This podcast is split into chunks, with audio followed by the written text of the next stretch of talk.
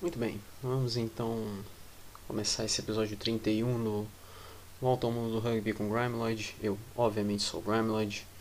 Uh, tem muita coisa para falar sobre esse episódio. Bom, daqui a pouco eu vou lançar ele, né? Porque hoje eu tô gravando mais tarde do que eu costumo gravar. Já são 8h15 da manhã de segunda-feira. Mas não vamos perder muito tempo e já começar então com esse primeiro segmento. É...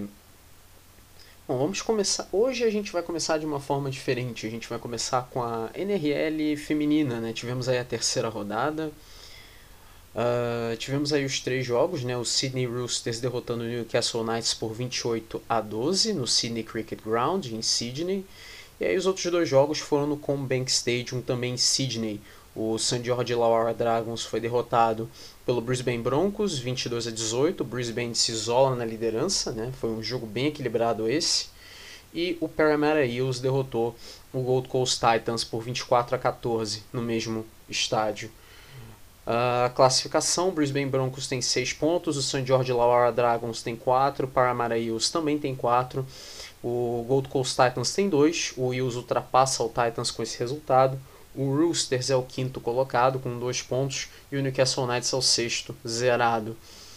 Uh, o Roosters ultrapassou o Knights, inclusive. A próxima rodada, a quarta rodada da NRL feminina, Sexta-feira, dia 18 de março, 10h50 da noite, tem Gold Coast Titans e Brisbane Broncos no Cibus Super Stadium em Gold Coast. E no sábado, no dia seguinte, dia 19 de março, 10 da noite, tem Parramatta Eels e Sydney Roosters no McDonald Jones Stadium em Newcastle. E logo em seguida, 11h45 da noite, no mesmo estádio, Newcastle Knights e St. George Illawarra Dragons. Né? Tudo isso no horário de Brasília. Uh, continuando então no rugby feminino e continuando na Oceania, vamos então para Nova Zelândia, né? porque começou o Super Rugby Alpiki né, que é o campeonato neozelandês, né? Então a gente sai do Rugby League, a gente vai para o Rugby Union. Todos os jogos dessa competição vão ser no FMG Stadium Waikato, em Hamilton, na Nova Zelândia. Mas tivemos um jogo só, que foi Chiefs Manawa 17, Matatu 15. O Matatu seria uma mistura do, do que seria o equivalente o Crusaders e o Highlanders. Uh, foi um jogo bem apertado, né? 17 a 15. O outro jogo, Hurricanes Poa e Blues, não aconteceu foi, e foi cancelado e dado como um empate de 0 a 0. Portanto, a classificação: Chiefs Manaus tem 4 pontos, Blues tem 2, Hurricanes Poa também e o Matatu tem 1 um ponto. A segunda rodada, um jogo inclusive já é hoje, no momento que eu estou gravando isso. Uh, um jogo é hoje, segunda-feira, dia 14 de março, 11h35 da noite, tem Hurricanes Poa e Chiefs Manaua. E na terça-feira, no dia 15 de março, 3 e 5 da manhã, Blues e Matatu, ou seja, uma rodada dupla. E é a terceira e última rodada dessa primeira fase, no domingo, no dia 20 de março, 1 e 5 da manhã tem Matatu e Hurricanes Poa e 3 e 35 tem Blues e Chiefs Manauá. No final dessas três rodadas, os dois primeiros vão para a final, que aí eles fazem a final entre si. Bom, vamos então para a Europa para falar do Six Nations Sub-20, né? Tivemos aí a quarta rodada, jogos bem interessantes, né? Uh, começou com o País de Gales perdendo para a França 47 a 15 lá no Stadium Zip World em Colwyn Bay. A França dominou o jogo todo, apesar de ter jogado com dois jogadores a menos, né? Foram dois cartões amarelos no fim do primeiro tempo. Um, então dá para ver que, como sempre, a França não foge do seu uh, status de uma equipe totalmente indisciplinada. É, eles diminuíram um pouco isso no, na equipe principal da França mas a base sempre vem forte com, com essa indisciplina. Mas a verdade é que Gales foi totalmente dominada dentro de sua própria casa. Acho que isso não foi surpresa para ninguém. E a própria equipe de País de Gales no, no Sub-20 é uma equipe que a cada, é, a cada dia que passa, a cada temporada que passa, vai ficando cada vez mais fraca. Mas o que dizer da, da Itália, né? A Itália derrotou a Escócia 27 a 13, jogo lá no estádio Comunale de Monigo, em Treviso, uh, com destaques aí como o oitavo, né? O Giacomo Ferrari, ele fez dois trás, O scrum half, né, o Alessandro Garbisi, sim, o, ele é irmão do Garbisi da seleção principal, é irmão mais novo. E também o asa 7, né, o Ross Vincent, né, também outro grande destaque dessa seleção da Itália. Uh, detalhe que a Itália chegou a estar tá ganhando de 27 a 6, né? acabou tomando um try ali no final, um try convertido ali no final, que não acrescentou em absolutamente nada. A Escócia perdeu o jogo do mesmo jeito. Mas olho nessa equipe da Itália. É, tem muita gente aí falando que a Itália não tem que estar tá no Six Nations, mas essa não é a primeira vitória da Itália nesse Six Nations Sub-20, é a segunda. E daqui a pouco eu vou falar do Six Nations principal. A Itália jogou muito bem também lá, mas só faltou a vitória, mas jogou muito bem. E aqui, essa já é a segunda vitória. Já ganharam da Inglaterra, ganharam da Escócia agora. É, principalmente com essas peças, né, Giacomo Ferrari, Alessandro Garbisi, Ross Vincent. Se esses jogadores chegarem no principal e vingarem, se eles derem certo, eu acho que muita gente vai pensar duas vezes antes de querer que a Itália seja retirada do, do, do, do, Six Nations. Acho que vai ter muita gente pensando duas vezes. Mas é claro, se eles vingarem. Né? Mas do jeito que tá, é como até, é como até o meme diz, né? a base vem forte. E vem forte mesmo. E para terminar a rodada, tivemos aí Inglaterra 27, Irlanda 42, lá no Stonex Stadium em Barnet. E apesar do primeiro tempo equilibrado, a Irlanda tra tratou de botar os pingos nos is no segundo tempo. E um grande destaque desse jogo foi o reserva irlandês, né, o Wade King. Ele entrou no segundo tempo e marcou dois trás em cinco minutos, é, rapidamente decidindo o jogo. Então, olho nesse menino também, o Wade King da Irlanda. Então, se a gente olhar a classificação, a Irlanda tem 19 pontos, a França tem 16 e ultrapassa a Inglaterra, que tem 12. A Itália tem 8 pontos e ultrapassa o País de Gales, que tem 5. E a lanterna é a Escócia, que tem 1. Uh, falta uma rodada, então a disputa do título fica entre Irlanda e França. A última rodada, então, né, domingo, dia 20 de março, 11 da manhã, País de Gales e Itália, no Stadium Zip World, em Colwyn Bay. 2 da tarde, Irlanda e Escócia, no Musgrave Park, em Cork. E às 5 da tarde tem França e Inglaterra, no Stade Aimé Hall, em Perpignan. É, a França, para ser campeã do Six Nations Sub-20, precisa derrotar a Inglaterra e precisa torcer por uma vitória da lanterninha Escócia contra a Irlanda. Né? A Escócia só marcou um ponto até agora, então vai ser uma tarefa difícil aqui para a França. A Irlanda precisa basta uma vitória. E numa dessas, a Irlanda pode até empatar. Ela pode até empatar, uh, contanto que a França não ganhe de ponto bônus. Né? Mas se a Irlanda empatar e marcar um ponto bônus, né, que obviamente seria o ponto bônus ofensivo, três pontos já dá o título para Irlanda, não importa o que aconteça. Então a Irlanda não precisa nem ganhar é, nesse domingo agora, ela só precisa de um empate, mesmo que tenha que marcar o ponto bônus no caso. Mas a, o que importa mesmo, a realidade é que a Irlanda ela depende apenas dela para ser campeã do Six Nations Sub-20. Bom, daqui a pouco eu falo do Six Nations principal, ainda nesse segmento mesmo, mas antes eu vou para a Itália para falar da Peroni Top 10. Tivemos aí a 15ª rodada, Uh, Petrarca Padova derrotando Calvissano por 18 a 15 no estádio del Plebiscito, em Padova. A Petrarca só ficou com a vitória após um try do Marco Brodin aos 36 do segundo tempo, convertido aí pelo James Faiva. E curioso, porque a Petrarca Padova, que é líder desse campeonato, uma líder tão dominante, ia perder o jogo, ia perder o jogo para o Calvissano mas conseguiu arrancar aquela vitória no último instante.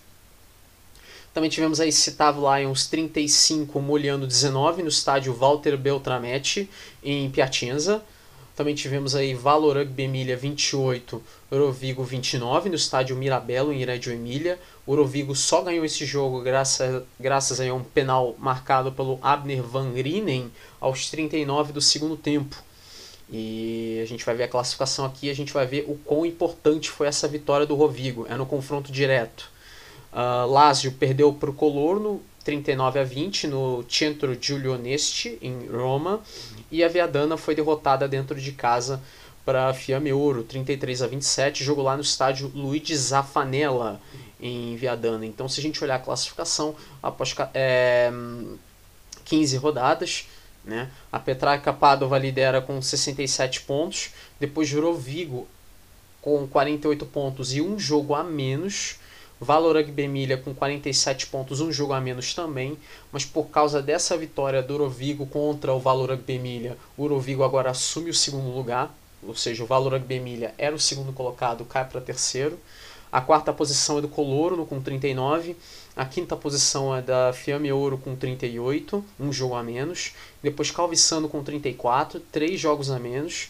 Citavo Lions tem 27 pontos e assume a sétima posição, tem um jogo a menos. A oitava posição é da Viadana com 24 pontos, perde uma posição, perde justamente a posição para o Citavo Lions. A nona posição é do Moliano com 19 e tem um jogo a menos. E na lanterninha bem isolada ali, a Lazio com 7 pontos. Uh, e uma informação ali é mais detalhada sobre se vai ser nessa semana a 16 rodada. Mas a 16 rodada, os jogos são Lazio e Calvissano, Rovigo e Petrarca Padova, líder contra vice-líder, por mais que a Petrarca Padova esteja 19 pontos à frente. Colorno e Citavo Lions, Fiamme Ouro e Valor Rugby Emília, né? Aí também um confronto é, um confronto aí bem interessante. Não é um confronto direto, né? Valor Rugby Emília, terceiro colocado, e Fiamme Ouro na quinta posição. Fiamme Ouro pode vir a entrar no top 4 caso ganhe, mas teria que torcer para uma derrota do Colorno contra o Citavo Lions. E, para encerrar a rodada, Moliano e Viadana. No final de 18 rodadas, né? Que essa fase tem 18 rodadas. Então, no final dessas 18 rodadas, o, os quatro primeiros colocados vão para as semifinais. E aí tem semifinal e final. Bom, então vamos vamos para o Six Nations então, porque olha, que dizer do Six Nations em quarta rodada, tivemos aí jogos bem interessantes e um jogo que foi horroroso, né? Daqui a pouco eu falo sobre que não foi só é, o que aconteceu dentro do jogo, né? Inglaterra e Irlanda que me deixou bem irritado, mas acho que foi o contexto inteiro. Né? Daqui a pouco eu explico o que, que foi. Mas vamos falar primeiro dos outros dois jogos, né? Tivemos aí a quarta rodada. É, começou na sexta-feira, a França foi até Gales para enfrentar o time da casa, o país de Gales, lá no Principality Stadium em Cardiff. Gales jogou duro, Gales jogou duro mas foi a França que ficou com a vitória 13 a 9. É, a França, inclusive, foi a única equipe nesse jogo a fazer um try, foi o Anthony Gelonche. O resto foi só chute, chute, chute. É uma equipe tentando se aproveitar dos erros, né, da, da, da indisciplina do adversário. Então foi um jogo bom, foi um jogo muito bom, apesar do placar baixo. Foi um jogo muito bom porque criou aquele suspense, aquele é, aquela possibilidade. Será que a França vai, vai perder? Será que Gales está jogando, vai conseguir aguentar jogar duro até o final? Né? Mas no fim a França ficou com a vitória e foi uma vitória muito importante porque é, com esse resultado agora a França depende apenas de si mesma, né? falta uma rodada só. Mas depois eu falo disso, da classificação. Uh, claro também a Itália, né? A Itália foi a Itália acho que foi a grande surpresa dessa rodada, né? apesar da derrota, perdeu de 33 a 22 para a Escócia.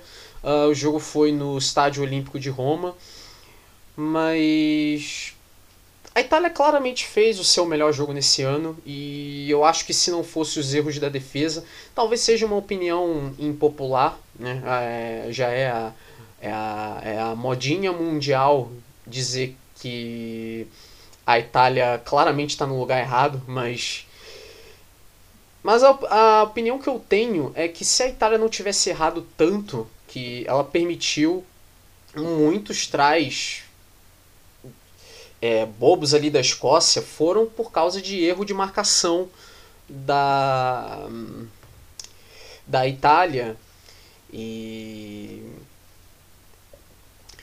eu não acho que seja exagero dizer que talvez a Itália poderia até ter ganho o jogo, porque inclusive a Itália melhorou muito no segundo tempo.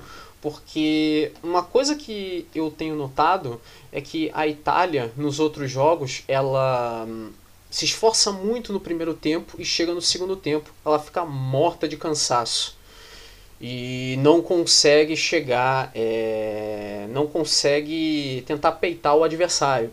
Mas nesse sábado foi diferente. Uh, no final, inclusive, a Itália fez um certo jogo duro com a Escócia. E um grande destaque dessa equipe foi o Andy Capuoso. Andy Capuoso, que é um jogador nascido em Grenoble, na França, e inclusive ele joga por lá mesmo o Grenoble, o time da Pro ADD, na segunda divisão francesa. E ele fez sua estreia na seleção italiana principal e ele não marcou só um try, ele marcou dois tries. Então, a mesma coisa que eu falei alguns minutos atrás do Six Nations Sub-20, eu acho que vale aqui para a seleção da Itália. É, é uma equipe jovem, com poucos jogadores jovens, é, perdão, com poucos jogadores velhos, muitos jogadores jovens, então é uma equipe que ainda vai levar muito tempo com essa geração, é uma equipe que vai levar muito tempo ainda para se adaptar, se entender um pouco mais, então é aquilo, acho que paciência é uma coisa que a Itália precisa ter. Não me refiro é, não me refiro ao mundo, mas eu me refiro à própria Itália. Eu acho que a Itália tem que entender que tem que ser um passo de cada vez. E esse jogo contra a Escócia, a Itália jogou muito bem. E, bom, se o que a gente viu até agora no Six Nations Sub-20 e o que a gente viu nesse jogo contra a Escócia for um retrato do que pode vir a ser a Itália eventualmente, não necessariamente esse ano, mas. E talvez não necessariamente no ano que vem, que o ano que vem é ano de Copa do Mundo. Mas talvez a partir de que daqui uns 3, 4 anos, Bom, se eles se mantiverem nesse nível, vai ser interessante. Vai ser interessante dar uma olhada nessa Itália. E agora vamos para aquele jogo, né? Inglaterra, Irlanda, jogo lá no Twickenham em, em Londres. Olha, eu não sei, eu não sei vocês. Muita gente pode ter gostado dessa partida, mas que jogo feio. Que jogo feio. É é uma, uma coisa assim que eu gosto de dizer é que quanto mais alto o placar é, mais chances de que o jogo tenha sido bom. E quanto mais baixo o placar é, menos chances de dizer que o jogo foi bom. Mas nesse fim de semana foi diferente, porque Gales e França foi 13 a 9 para a França, foi um jogo bem truncado, foi um jogo bem disciplinado, onde valeu a pena mais chutar do que fazer try, mas foi um jogo bom. Mas foi um jogo muito bom. Agora, esse jogo, Irlanda e Inglaterra, foi 32 a 15. Que jogo horrível. É, eu acho que, pra mim, é, é o pior jogo que eu já vi esse ano. Não tô falando jogos de outros anos, jogos passados, mas me refiro da atual temporada. É o pior jogo que eu já vi. Uh, foi um jogo muito feio. Uh, e a, apesar do placar alto, eu não acho que a Irlanda jogou bem o primeiro tempo. Eu acho que a Irlanda ela só resolveu tomar vergonha na cara no segundo tempo. E apesar da merecida expulsão do Charlie Ewells ao 1 minuto e 20 segundos de jogo, a Inglaterra ainda tinha chance de conseguir um bom resultado. Mas muito disso se deve mais demérito da Irlanda, que foi totalmente preguiçosa e indisciplinada no primeiro tempo do que mérito da própria Inglaterra. Uh, afinal, foi só graças aos chutes do Marcus Smith e só por isso que a Inglaterra ainda tinha chances. É, Pode-se argumentar que a Inglaterra foi bem no Scrum, e até que foi, apesar de estar com um jogador a menos no Scrum. É, ela jogou bem no Scrum, mas a Inglaterra só tinha chance por causa de chute, ou seja, a Inglaterra voltou aos seus velhos tempos, né? Não que eu queira. Uh, não que algum engraçadinho queira apontar que eu esteja comparando eles dois. Mas a Inglaterra do Marcus Smith me lembrou a Inglaterra dos tempos de Johnny Wilkinson, mas não pelo lado bom, é justamente aquele jogo modorrento, a Inglaterra sempre chutando para três e nunca fazendo try. Foi exatamente isso que eu vi nesse dia, é, no, no sábado. E agora imagina vocês a situação, né? Que eu tive que assistir. Eu tive que assistir esse jogo duas vezes, então uma coisa lamentável. É, porque, bom, enquanto ainda temos esse primeiro segmento aqui, deixa eu ver. É, ainda dá, ainda dá tempo. Então dá tempo de contar uma historinha para vocês aqui, o que, que aconteceu nesse uh, fim de semana e foi uma coisa que me incomodou demais. Uh, obviamente, né, a ESPN ela transmitiu dois desses três jogos, ela não transmitiu o jogo da França com Gales, o que eu achei que foi uma grande mancada da ESPN, que a França está disputando o título. Uh, nada contra em relação à Itália e Escócia. É, a própria equipe que estava lá era uma equipe ótima. E Inglaterra e Irlanda, bom, Martoni, né? Não tem, não tem o que argumentar. É, mesmo que um dia, mesmo que eventualmente algum dia o Martoni esteja errado, eu vou passar pano e não quero nem saber. Aliás, inclusive se inscrevam no canal dele lá no, no, no YouTube, que é muito bom. Mas não dava, não dava, gente, desculpa, para assistir a, a transmissão desse jogo, porque a ESPN ela precisa realmente melhorar a sua. Hum, o seu plantel de, de narradores, porque não adianta você pegar a primeira pessoa que você vê no meio da rua para dizer que a pessoa é narradora, né? Porque claramente, seja lá quem for, não era. E bom, o Ari obviamente está de férias, né? Por causa do, obviamente está de férias por causa do, do, do, Super Bowl. Cadê o Hugo, né? Cadê o Hugo Botelho? Acho que até o próprio o próprio Cledi Oliveira mesmo que foi tão criticado ultimamente, até ele ia ser ótimo para esse jogo, melhor do que botaram o, wannabe do, do, do Romulo Mendonça. Aliás, era até mais fácil botar o próprio Romulo Mendonça. Ele narrou bem o jogo que ele fez. Uh, um jogo da Inglaterra, acho que ano passado ou dois anos atrás, eu não vou lembrar agora. Mas. Foi uma. Foi desagradável, uma experiência desagradável. Porque quando. É, é a mesma coisa que eu tenho. O, o, o mesmo problema que eu tenho com árbitros, por exemplo, como o, o Nigel Owens, por exemplo. Eu não gostava do Nigel Owens apitando porque ele queria ser a estrela do jogo. Ele queria estar acima do jogo, não dos jogadores, não me refiro aos jogadores, eu me refiro à partida. A atenção tinha que estar nele.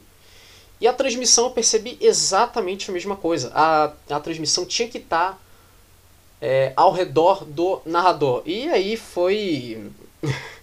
Aí não dá, né, gente? Aí não dá. É... Aí eu pensei, tá, tá bom. Não vou prestar tanta atenção, não, apesar do.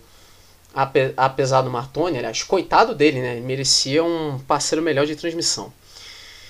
Mas aí eu pensei, tá. Eu não vou dar tanta atenção a esse jogo, porque aí depois eu procuro um outro link, aí eu vou assistir em inglês. Aí tudo bem. E foi exatamente o que eu fiz. Durante a, a madrugada daquele mesmo dia, né, de sábado para domingo, eu achei um link para ver esse jogo de novo. Então eu assisti com os comentários em inglês. E de novo, mais uma vez, bateu aquele arrependimento, porque a choradeira que teve na transmissão da Inglaterra por causa desse cartão vermelho do Charlie Ewells. Aliás, isso é uma coisa também que eu queria é, argumentar com vocês. Eu odeio esse tipo de argumento. Eu acho que qualquer um pode ter a, a opinião que quiser. Não é o problema não é esse. Mas o meu incômodo é o argumento de que o cartão vermelho no rugby estraga o jogo. Porque eu não, eu não vou ficar aqui generalizando, tá? Mas uma boa parte dessas pessoas que dizem isso são as mesmas pessoas que afirmam se importar com a saúde mental dos jogadores. São as mesmas pessoas que afirmam se importar com o bem-estar dos jogadores. É, o Charlie Ewells, ele merecia o cartão vermelho? Merecia. Tá, foi 1 minuto e 20. Ele, foi, ele levou 80 segundos para ser expulso. Mas você não é, entra numa colisão de cabeça para ser cabeça com cabeça. Ele não deveria ter nem entrado na, na, na, na colisão. Que tal ele ter feito um tackle? Um tackle simples. Faz o, o wrap around, né? Que aí você usa os braços para envolver o jogador tacleado. Pronto, é um tackle limpo. Não precisava ter entrado de cabeça. Ele entrou, ele assumiu o risco. É, é o mesmo problema que eu, que eu tive é, o mesmo incômodo que eu tive com é, as pessoas que ficaram irritadas por causa da regra do jogo da Itália. Que a Itália foi prejudicada no jogo contra a Irlanda, que ela teve que jogar com dois jogadores a menos, depois teve que jogar com três jogadores a menos. Mas é aquilo, a Itália não deveria ter se posto naquela situação. Tá, a, a, o, o caso do Hooker titular ter se machucado, não tem como evitar, acontece. Acontece, lesões são parte do esporte. Agora, o reserva não deveria ter é, feito a cometido a infração para ser expulso. Isso foi um erro dele. Isso é uma responsabilidade dele. Ele é um, um, ele é um adulto. Ele é uma pessoa crescida. Eu acho que as pessoas não percebem que o jogador, seja profissional, seja amador, não interessa. É, ele, é, ele é responsável pelos seus próprios atos. E a choradeira que eu vi no, do, dos ingleses, que é a mesma coisa. É, um tempo atrás, o Nigel Owens, ele. Vou falar do Nigel Owens de novo. o Nigel Owens ele tinha sugerido a criação de um cartão âmbar no, no, no rugby. Mas aí que tá. É, eu acho isso totalmente irrelevante, uma coisa que não faz sentido, e eu vou explicar o porquê. Essa regra já existe, mas não dessa maneira.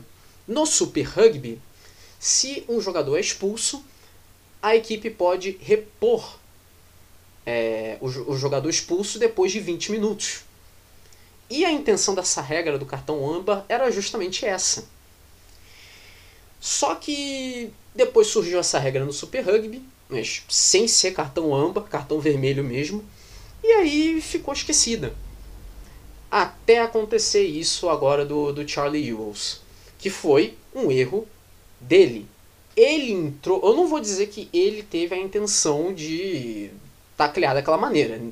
Não é isso. Mas ele correu o risco. Ele correu o risco. Ele não teve a intenção, mas ele sabia o risco que estava correndo de ser expulso. E foi. Aí resolveram levantar de novo essa ideia de ah, o cartão AMBA, né? Vamos vamos conversar sobre o vamos falar sobre o cartão AMBA, que a gente tem que trazer o cartão AMBA. Choradeira. Choradeira. E arrisco até a dizer, a Inglaterra não teria ganho esse jogo mesmo se o Wills não tivesse sido expulso. Porque pode-se argumentar, a Inglaterra sentiu por ter jogado com um a menos. Mas eu não acho que fez diferença. Porque, como eu mencionei, a Inglaterra jogou até bem no primeiro tempo, mas não por causa dela. Foi porque a Irlanda simplesmente foi dormir no primeiro tempo. Só ela foi tomar vergonha na cara no segundo tempo.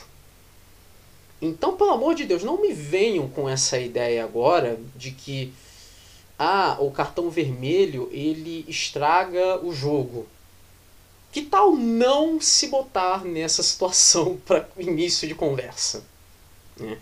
É, é, o mesmo, é, é a mesma coisa que eu sempre falo. Não se bote nessa situação, porque você não precisa passar por, é, por situações como essa. É simples assim e ninguém entende mas é aquela típica mentalidade uh, vitimista. E, bom, a Inglaterra entende disso muito bem. Bom, uh, a gente olhar aqui a classificação, a classificação tem a França com 18 pontos, a Irlanda com 16, a Inglaterra com 10, a Escócia com 10, País de Gales 6 e a Itália zerada. França e Irlanda brigam pelo título. A última rodada, sábado, no dia 19 de março, 11h15 tem País de Gales e Itália no Principality Stadium em Cardiff. 1h45 tem Irlanda e Escócia no Aviva Stadium em Dublin. E às 5 da tarde tem França e Inglaterra no Stade de France, em Paris. É... Então a situação aqui é a seguinte: a França ela só precisa né, ganhar. Basta ganhar da, da, da Inglaterra, que obviamente a Irlanda vai jogar primeiro, mas basta a França fazer sua parte e ganhar que ela é campeã.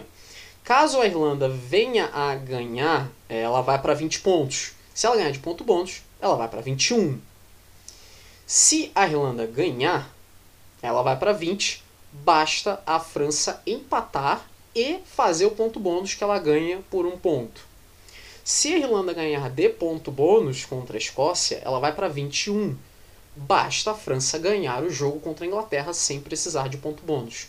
É simples assim. E lógico, tem também toda a questão do, dos pontos bônus de grandes lamas. Isso aí vem depois. E a única equipe que pode ganhar ponto, ponto bônus de grandes slam é a França. E no caso do, do Sub-20, se eu não me engano, a Irlanda também pode ganhar o, o ponto bônus de Grand Slam também, mas eu não vou me lembrar agora.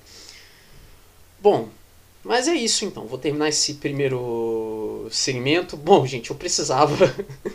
eu precisava desabafar é, nesse final de primeiro segmento porque é, são coisas que eu simplesmente não consigo entender. São coisas que não entram na minha cabeça. a, a, a realidade é essa.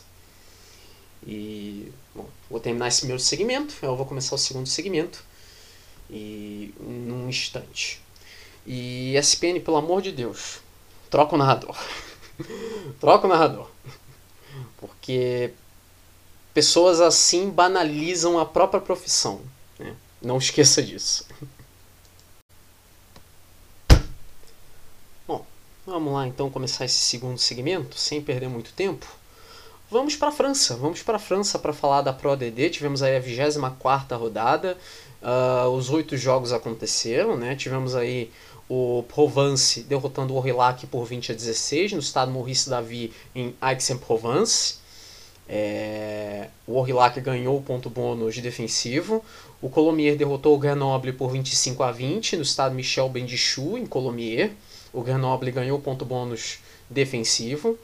O Juan Normandie jogando em casa, perdeu para o Montalban 34 a 17 no estado Robert Diochon em Le Petit Quevilly. O Montalban ganhou ponto bônus ofensivo. O Bourg-en-Bresse também jogando em casa foi derrotado também, só que pelo Montemarçan 40 a 13 no estado Marcel Varcher em Bourg-en-Bresse. O Montemarçan ganhou ponto bônus ofensivo. O Nevers jogando dentro de casa derrotou o Narbonne por 43 a 16 no estado Plaflory, em Nevers. O time da casa ganhou ponto bônus. Tivemos aí também Béziers 27, Vannes 21 no estado Raul Barrière, em Béziers. Uh, tivemos aí também o talvez a grande surpresa da rodada em se tratando de resultado, o Bayonne derrotando o Oyonnax por 52 a 21 no estádio Jean d'Auger em Bayonne, né? O Bayonne ganhou ponto bônus ofensivo. O Bayonne marcou 7 trás nesse jogo. O Oyonnax tomou 3 cartões amarelos no segundo tempo. Né? Uh, dá para dizer que teve alguma influência esses cartões amarelos no, no, no, resultado. Mas é o que eu sempre falo. Não se botem nessa situação que é, coisas assim não vão acontecer. Na teoria, é claro. Né? Uh, a gente nunca sabe. Mas é uma grande surpresa porque era um confronto direto, era o segundo colocado, o Oyonnax, contra o terceiro colocado, o Bayonne. E o Bayonne não teve muitas dificuldades para derrotar o Oyonnax jogando em casa. Né? Foi uma diferença aí de 31 pontos. E para terminar a rodada tivemos aí a vitória do Ajan, né, 22 a 19 para cima do Carcassonne no estado Armandi em Ajan. O Carcassonne ganhou o ponto bônus defensivo, mas o Ajan ganhou o jogo graças a um pênalti marcado pelo Tomás Vansan aos 40 do segundo tempo. Então, ganhou no finalzinho aqui o Ajan. Então a gente olha a classificação, o Montemarçan é o líder com 87 pontos, depois vem o Bayonne com 80, ganha uma posição, ultrapassa justamente o Oyonnax, que tem 78, o Nevers tem 62, sobe duas posições, o Colomier tem 62 pontos também, e na sexta posição o Carcassonne tem 61 e cai duas posições. A sétima posição é do Montalban com 58 pontos e um jogo a menos. Depois vem Provence com 55, o Bezier com 50 e um jogo a menos, sobe duas posições. O Orillac na décima posição tem 50 pontos, né? Perdeu uma posição. O Vânia é o décimo primeiro com 48 pontos, perdeu uma posição também. Depois o Ajan na décima segunda posição com 46 pontos, ganha uma posição. Depois o Grenoble com 44 pontos, perde uma posição. O Bourg-en-Bresse é o 14 com 37. Na zona de rebaixamento, Juan Normandie com 37 e Narbonne com 30. É... Nessa semana agora não tem rodada completa, a rodada completa é só no final do mês. É, então, nessa semana agora tem jogo sim da ProDD, mas é um jogo atrasado é, válido aí pela 17 rodada, justamente entre as duas equipes que têm um jogo a menos, Béziers e Montalban. É na quinta-feira, no dia 17 de março, às 4h45 da tarde, jogo no Stade Barrière, em Béziers. Uh, eu não sei qual o canal que vai transmitir, mas deve ser o que costuma ser o de sempre, né? Ou o canal Plus Sports ou o canal Plus Decali. Vai ser um dos dois. E é um jogo, não é necessariamente um confronto direto, mas são duas duas equipes muito próximas umas das outras. O Bezier é o nono colocado com 50 pontos, o Montalban é o sétimo com 58. O Montalban ganhando entra no top 6, ultrapassando, no caso, o Carcassonne por um ponto ou por dois pontos se ganhar de ponto bônus. O Bezier, se ganhar, fica a um ponto do Provence. Se ganhar de, de ponto bônus, é, fica empatado com o Provence na oitava posição. Bom, vamos então para a Inglaterra e também dar uma passadinha rápida pela França também, porque é a hora dela, a Super League. Tivemos aí a quinta rodada da Super League, que começou na quinta-feira, né, com a vitória do Hull FC jogando fora de casa contra o Leeds Rhinos, vitória do Hull, bastante convincente, 31 a 8, jogo lá no Headingley em Leeds. O Hull FC inclusive chegou a estar tá ganhando de 30 a 0 até os 34 do segundo tempo. Tivemos também Wakefield Trinity 18, Toulouse Olympic 6 no Bellevue, em Wakefield. Salford Red Devils 16, Hull Kingston Rovers 26 no AJ Bell Stadium em Salford.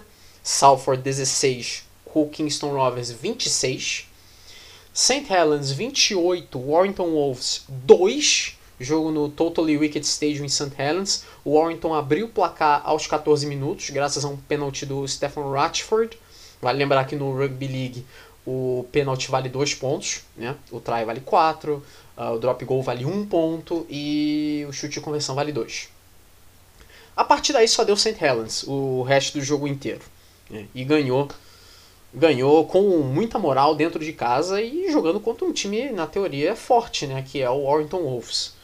Uh, também tivemos aí Huddersfield Giants 36, Castleford Tigers 24 no John Smith Stadium em Huddersfield. O jogo estava empatado em 24 a 24 até os 30 do segundo tempo. A partir daí, o Huddersfield marcou 12 pontos em seguida e o Castleford não teve como reagir. E também, talvez a, a grande surpresa da rodada, é, talvez em, em relação ao placar, foi a vitória cachapante do Catalan Dragons. Né? O Catalan Dragons jogando dentro de sua casa, no estádio Gilberto Brutus, em Perpignan, 28 a 0 para cima do Wigan Warriors. 28 a 0, não foi é, 8 a 0, não foi 2 a 0, foi 28 a 0. Foi uma vitória bastante convincente do Catalan Dragons jogando dentro de casa, o Wigan jogando muito mal e não viu a cor da bola, né? É, é seguro dizer isso. A classificação, o St. Helens tem 10 pontos, o Huddersfield Giants tem 8, o Catalan Dragons também, o Wigan Warriors também tem 8, o Huddersfield Giants sobe uma posição, o Catalan Dragons sobe duas, o Wigan perde duas. O Hull FC tem 6 pontos, ganha uma posição, o Warrington Wolves tem 6, perde duas. O sétimo é o Hull Kingston Rovers com 4, ganha 3 posições. Depois vem o Salford Red Devils com 4, perde uma posição. Wakefield Trinity tem 2, ganha duas posições. Depois na décima e décima primeira posições, dois times que têm dois pontos e perderam duas posições cada, Leeds Rhinos e Castleford Tigers. E na lanterna zerado, o Toulouse Olympique. Né? Um, sistema de classificação aqui, no final da temporada regular, o campeão ele ganha o troféu a League Leader Shield e vai para as semifinais. O segundo colocado não ganha o troféu, mas vai para a semifinal também. Do terceiro ao sexto disputam playoffs entre eles mesmos, que os vencedores vão para as semifinais enfrentar o primeiro e o segundo colocado. Aí tem semifinal e final. A final é em campo neutro e em jogo único no Old Trafford. E o 12 colocado no fim da temporada regular é rebaixado direto para a Championship, que é a segunda divisão. Na sexta rodada, já começa já nessa semana agora, daqui a alguns dias, quinta-feira, dia 17 de março, 5 da tarde, tem Wigan Warriors e Castleford Tigers no DW Stadium em Wigan. Esse jogo vai ser transmitido pela Sky Sports. Na sexta-feira, no dia 18 de março, 4 e meia da tarde, tem Catalan Dragons e Hull Kingston Rovers no estádio Gilberto Brutus em Perpignan. E às 5 da tarde de sexta-feira tem Salford Red Devils e Leeds Rhinos no AJ Bell Stadium em Salford. Esse jogo é transmitido pela Sky Sports. No sábado, no dia 19 de março, tem é, 9 e meia da manhã Warrington Wolves e Wakefield Trinity no Halliwell Jones Stadium em Warrington. Esse jogo é transmitido pelo Channel 4. E aí às duas da tarde tem Toulouse Olympique e St. Helens no estado Ernest Vallon em Toulouse. E no domingo, no dia 20 de março, meio-dia, tem Hull FC e Huddersfield Giants no MKM Stadium em Hull. É, eu já ia me esquecendo, inclusive, eu não falei do sistema aqui de classificação da ProDD. Né? Muita gente já conhece esse sistema de, de classificação, mas para quem não sabe, os dois primeiros vão para as semifinais, o terceiro ao sexto disputam playoffs entre eles mesmos, e aí é, os vencedores vão para a semifinal, aí vai ter semifinal e final. O campeão, né, o vencedor dessa final, não é só o campeão da ProDD, ele sobe direto para o top 14 o vice-campeão tem que disputar um playoff de acesso barra rebaixamento contra o penúltimo colocado do top 14. E o 15 e o 16, dois últimos colocados, são rebaixados para a Nacional.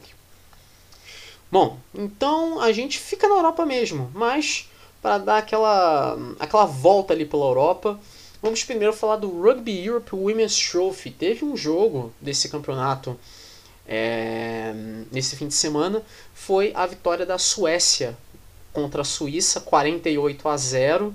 Jogo no Centre Sportif de Cherpin, em Plan-le-Ouat. E com esse resultado, a Suécia é a campeã do Rugby Europe Trophy feminino, né? com 14 pontos. A República Tcheca fica na segunda posição com 10 pontos, já jogou todos os jogos. E a terceira posição e a quarta posição são duas equipes com zero pontos, Suíça e Finlândia. Suíça e Finlândia, inclusive, é, fazem o jogo restante desse campeonato, que vai ser só em maio, mas não se sabe se vai ser na sexta-feira, dia 27, ou no sábado, dia 28. Mas deve ser em um desses dois dias aí, Finlândia e Suíça. Justamente as duas lanterninhas ali com zero pontos. Bom, mas o que importa aqui é que a Suécia ganhou o Rugby Europe Trophy feminino.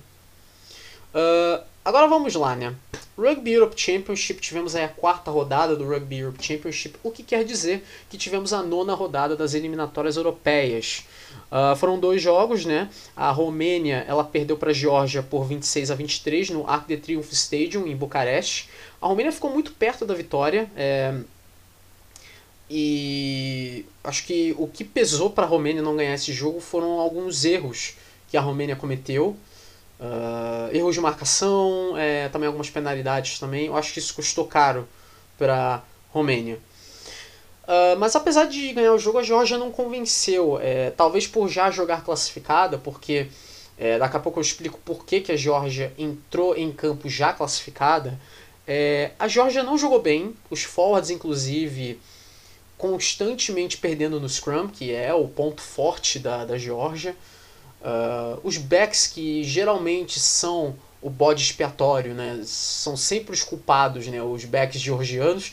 Eles jogaram muito bem, na verdade. Quem jogou muito mal foram os forwards.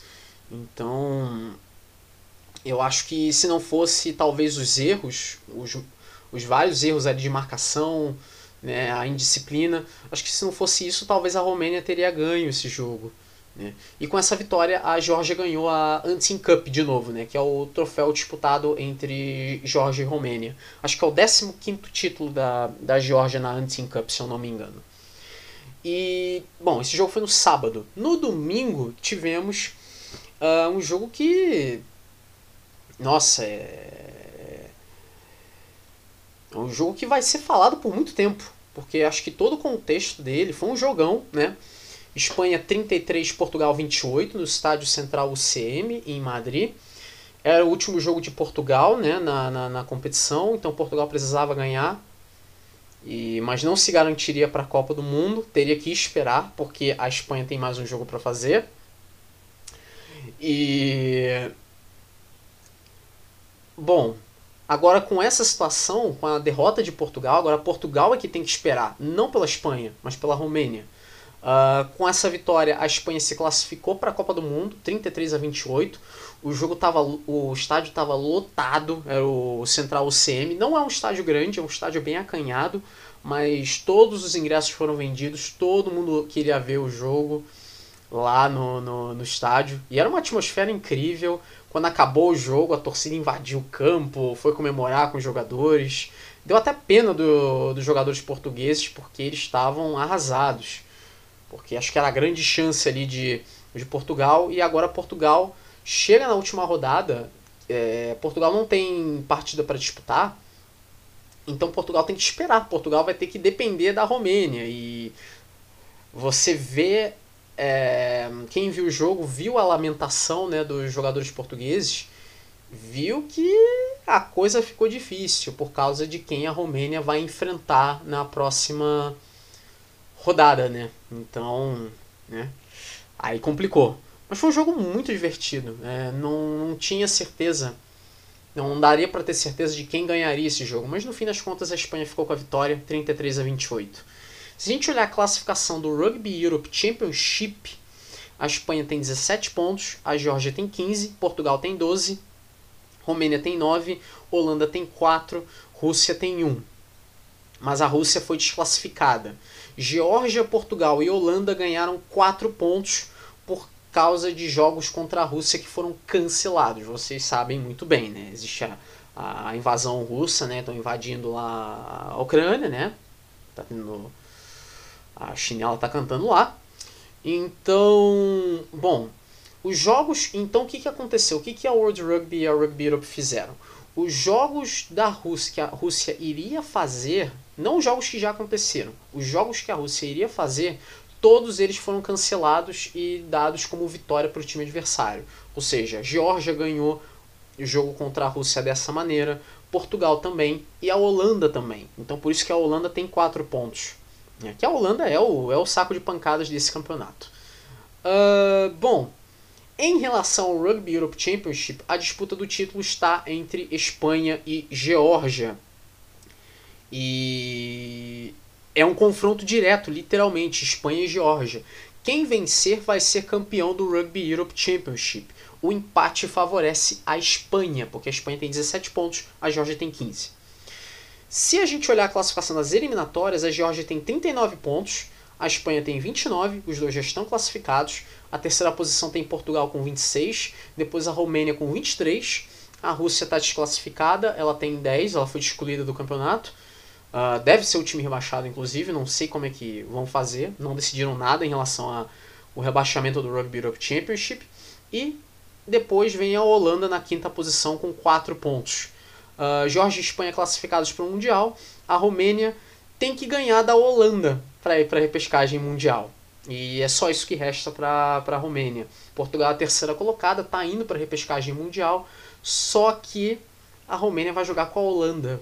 Então, deu para ver que os jogadores de Portugal estavam lamentando muito, porque é, o time da Romênia é um time em ruínas, mas é, não tem como perder para a Holanda. A Holanda perdeu todos os jogos. Ela só ganhou esses quatro pontos porque o jogo contra a Rússia foi cancelado. É simples assim. Então. É, foi só por causa disso que a Holanda marcou 4 pontos, porque se não fosse por causa disso, a Holanda ia terminar com 0 pontos. Uh, bom, e aqui né, no, no, nas eliminatórias europeias, mesma coisa. Geórgia, Portugal e Holanda ganharam 4 pontos por causa de jogos cancelados contra a Rússia. A Geórgia se garantiu na Copa do Mundo porque é o, por causa justamente desse jogo cancelado contra a Rússia. E como foi confirmado isso nessa semana que passou, então nessa semana que passou, no, meio da semana, a Geórgia se classificou para a Copa do Mundo sem nem precisar entrar em campo. Né? Então, curioso isso. Bom, para vocês terem uma ideia de como é como tá o chaveamento da Copa do Mundo de, de, de rugby, uh, o chaveamento é o seguinte, para quem para quem não sabe ou para quem já esqueceu. O grupo A tem Nova Zelândia, França, Itália, Uruguai e África 1. África 1 é trata-se do campeão do torneio africano. O torneio africano ele vai acontecer dos dias 1 a 10 de julho, lá na França mesmo.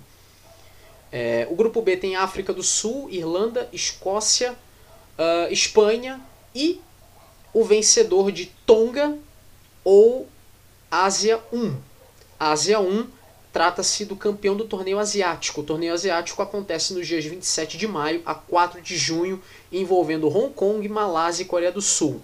Tonga enfrenta o vencedor deste torneio em julho, em jogos de ida e volta. Aliás, fazer até uma correção, uma coisa que é, eu, se eu não me engano, eu cheguei a falar e eu devo ter induzido muita gente ao erro. Uh, Tonga não está na repescagem mundial. O que acontece é o seguinte: quem vencer de Tonga e o campeão do torneio da Ásia vai direto para a Copa do Mundo. E vai justamente para esse grupo: África do Sul, Irlanda, Escócia e Espanha. Quem perder vai para a repescagem mundial, que daqui a pouco eu falo um pouco da, da, da repescagem. É, vou até pular o grupo C, porque o grupo C é justamente tem o vencedor da repescagem. O grupo D tem a Inglaterra, o Japão, a Argentina, Samoa e Américas 2, ou seja, o vencedor de Estados Unidos e Chile. Essas duas equipes vão se enfrentar nos dias 9 e 16 de julho, em jogos de ida e volta. Quem vencer no, no placar agregado vai para a Copa do Mundo e vai para este grupo, grupo D: Inglaterra, Japão, Argentina e Samoa. Né? Podemos até ter confronto de duas equipes sul-americanas, caso o Chile venha a ganhar. Uh, bom, o grupo C, né? O grupo C tem País de Gales, Austrália, Fiji, Geórgia e o vencedor da repescagem. O vencedor da repescagem vai reunir África 2, ou seja, o perdedor do torneio africano, o vice-campeão, que é um torneio de mata-mata, são oito países, e o vice-campeão vai para repescagem. O perdedor de Tonga e Ásia 1, que né? Quem perder esse jogo vai para a repescagem mundial. É, eu acho muito difícil, é, muito difícil Tonga vir a perder, né? É, provavelmente é Hong Kong que vai ser o representante da Ásia. É o time mais forte entre Hong Kong, Malásia e Coreia do Sul. Mas vai ter dureza contra Tonga e, bom, vai ficar difícil. Né? E, bom, que eu cheguei a mencionar em outros segmentos, em outros episódios, de que Tonga estava na, na repescagem mundial. Não, isso não é verdade. É o perdedor do jogo entre Tonga e Ásia 1. É o campeão do torneio da Ásia que vai para a repescagem mundial. Uh, os outros times que disputam a repescagem são o perdedor de Estados Unidos e Chile e o terceiro colocado da Europa, que ou vai ser Portugal ou vai ser a Romênia. Então é um quadrangular, né? É um sistema de quadrangular. E, mas a repescagem não tem data definida, mas é o torneio que vai decidir a última vaga para a Copa do Mundo. Né? Que fique bem claro então como está o chaveamento da Copa do Mundo. A última rodada é nesse fim de semana, então sábado, dia 19 de março, 9 da manhã, Holanda e Romênia no National Rugby Center em Amsterdã. Portugal está de olho nesse jogo. E no domingo, dia 20, 11 da manhã, Geórgia Espanha, no Dinamo Stadium em Tbilisi. É, quem vencer aqui vai ser o campeão do Rugby Europe Championship. A Espanha joga por um empate. Né? Em relação à Copa do Mundo, as duas equipes já estão classificadas, a Geórgia em primeiro e a Espanha em segundo. Bom, falar aqui do Rugby Europe Trophy. É, falar aqui então do Rugby Europe Trophy, então, que teve então a terceira rodada, mas foi um jogo só, Suíça 22, Bélgica 18, no Centre Sportif de Cherpine, em Plan Leuat, né? Foi é, o, o, a, pre, a preliminar tinha sido justamente o jogo das meninas, né? Suécia e Suíça, e o jogo que veio depois, aconteceu logo em seguida, foi este, Suíça 22, Bélgica 18. Uh, então, a, se a gente olhar a classificação, a Polônia tem 12 pontos, a Bélgica tem 11, a Alemanha tem 7, Lituânia 5, Ucrânia também e a Suíça tem 4. É, o sexto colocado ele tem que disputar um playoff contra o campeão da Conference One. Né? Se, aí a gente tem que ver depois se é a Conference One North, né, a Norte, ou a South, a Sul. A próxima rodada é a quarta rodada, já nesse fim de semana agora, sábado, dia 19 de março, 10 da manhã, Alemanha e Suíça no Sportzentrum Martinsee em Hilsenstamm. E às 11 da manhã, Bélgica e Polônia no Nelson Mandela Stadium em Bruxelas. Né? É, bom, como mencionei, a Ucrânia está aqui no Rugby Europe Trophy, então é, não decidiram necessariamente o que vão fazer com é, a Ucrânia. Ela não sofreu sanção nenhuma, mas é, já teve jogo cancelado, né, que acabou perdendo. Então ninguém sabe muito bem o que fazer com a Ucrânia nesse momento aqui no Rugby Europe Trophy. Né? Presumo que vão decidir isso mais lá para frente. Uh, o Rugby Europe Conference One North, né? Vamos falar então da Conference One North rapidamente. Tivemos um jogo nessa semana, Luxemburgo derrotando a Hungria por 30 a 23 no Stade de Luxemburgo.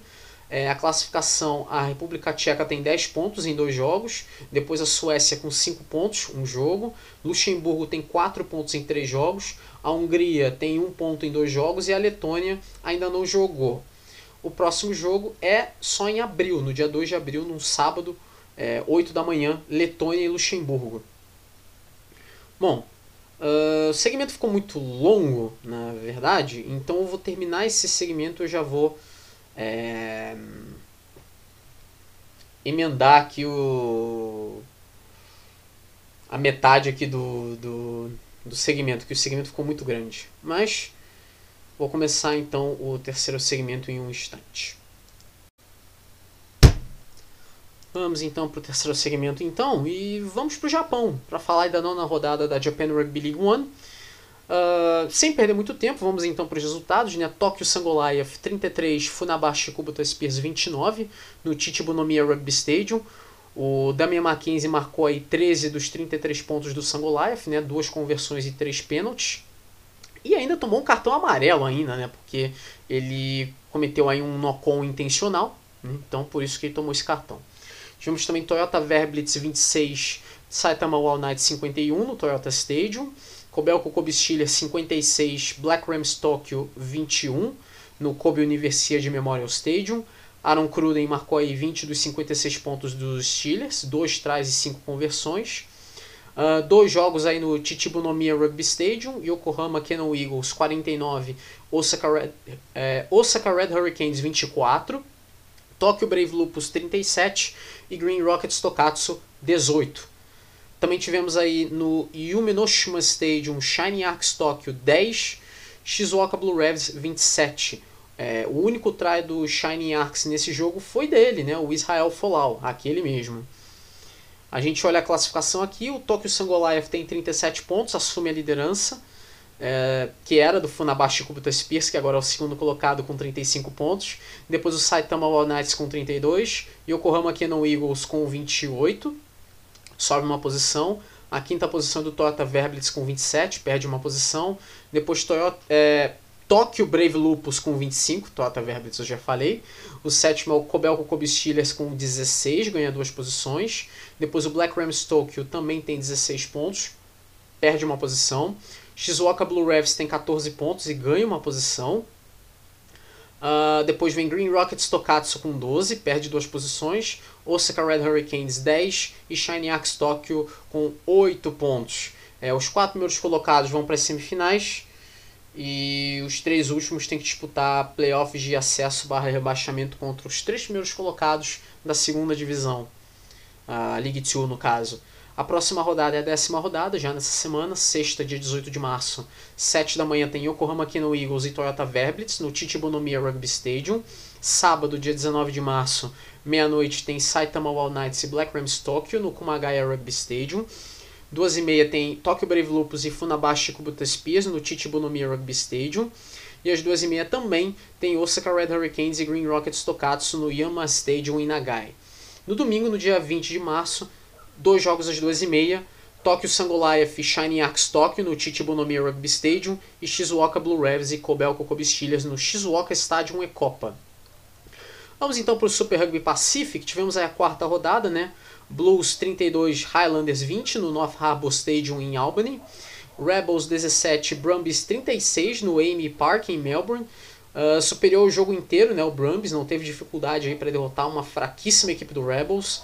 Uh, o chutador do Brumbies, o Noah Lulesio, ele estava muito errático, ele só acertou 2 de 5 chutes, o que é algo muito anormal para ele, né? Mas ainda assim o Brumbies não teve dificuldade. Olha que o Brumbies tomou 3 cartões amarelos no segundo tempo. Inclusive chegou a ficar com dois a menos ao mesmo tempo.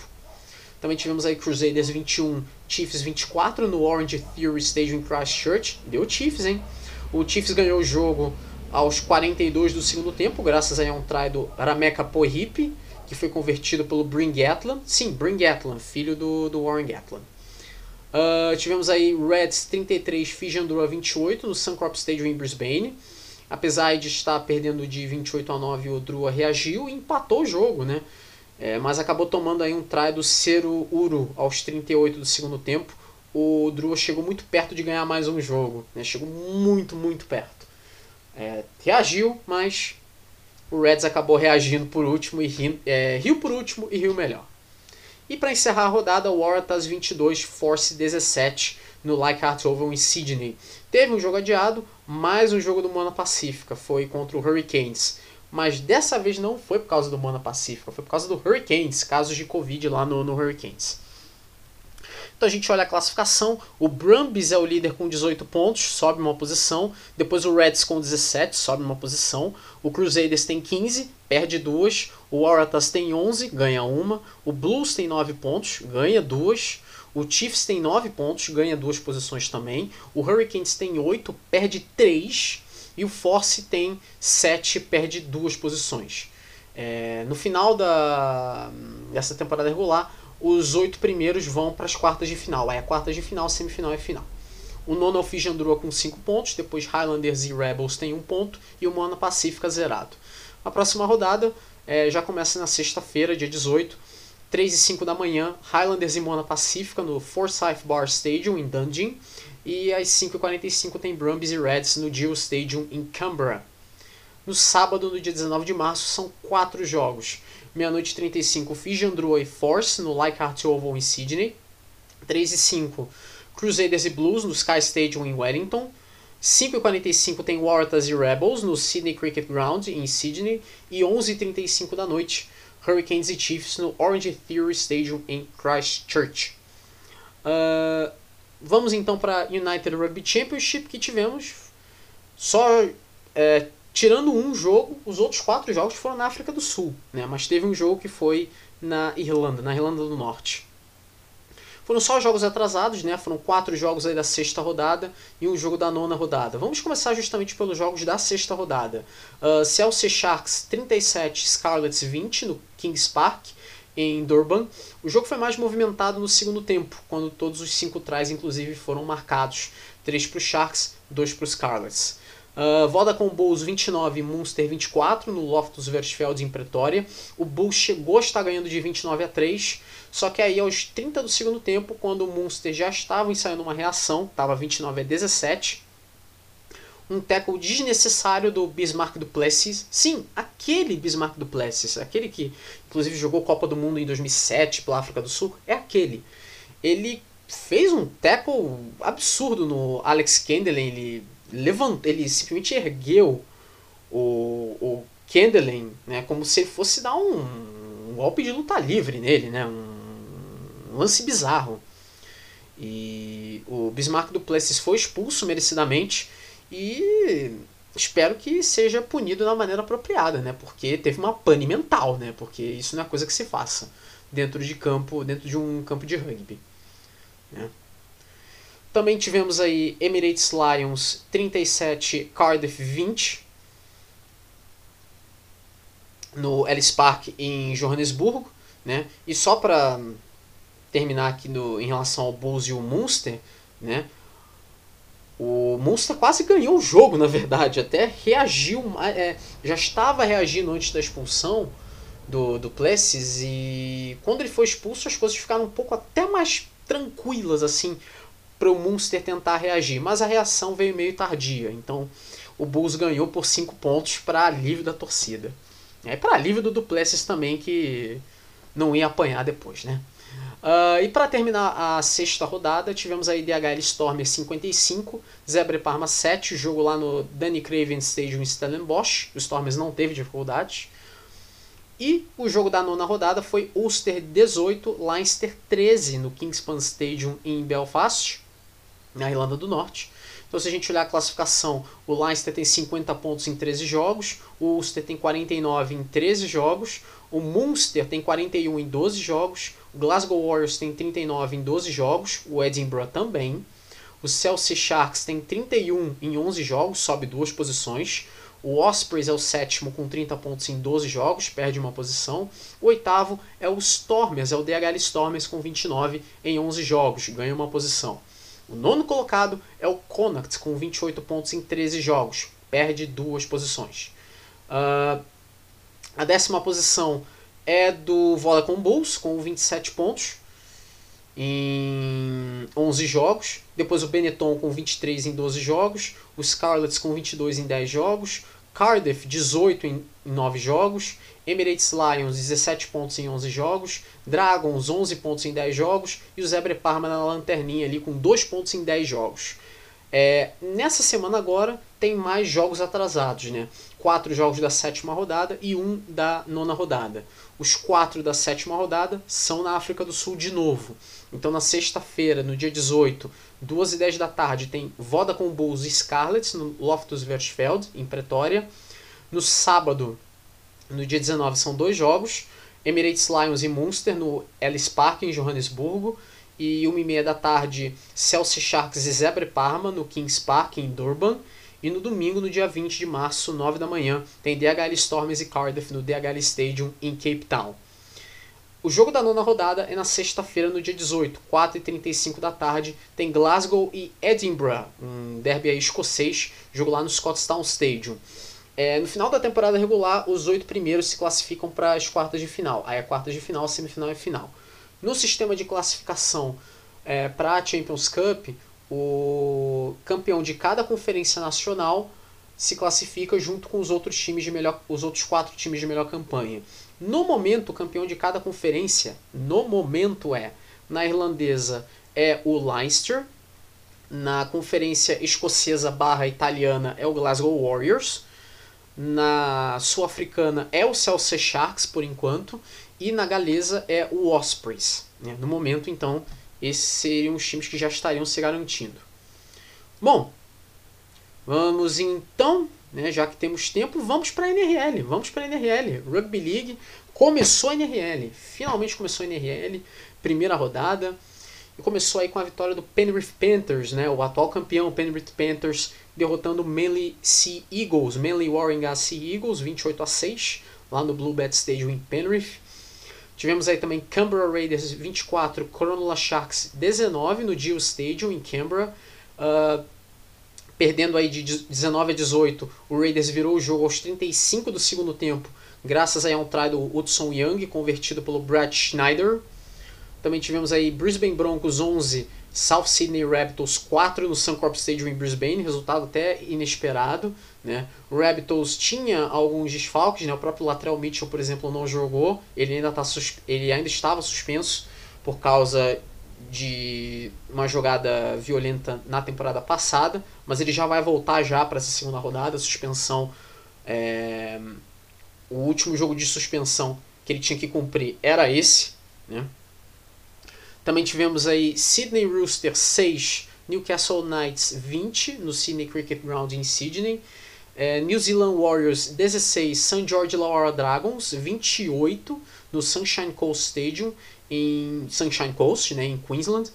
Era um jogo bem equilibrado, até os 25 do segundo tempo. O Dragons já ganhava esse jogo por 18 a 16. E aí o Dragons foi lá, marcou mais 10 pontos em 8 minutos. Uh, também tivemos aí West Tigers 16, Melbourne Storm 26 no Combank Stadium em Sydney, que o jogo foi uma cópia do jogo do Dragons, né? O jogo estava empatado em 16 a 16, o Storm marcou 10 pontos em 8 minutos também, só que a partir dos 26 do segundo tempo. Então foi um jogo com muitas semelhanças ao jogo do Dragons contra o Warriors. É, esse jogo foi no Combank Stadium em Sydney.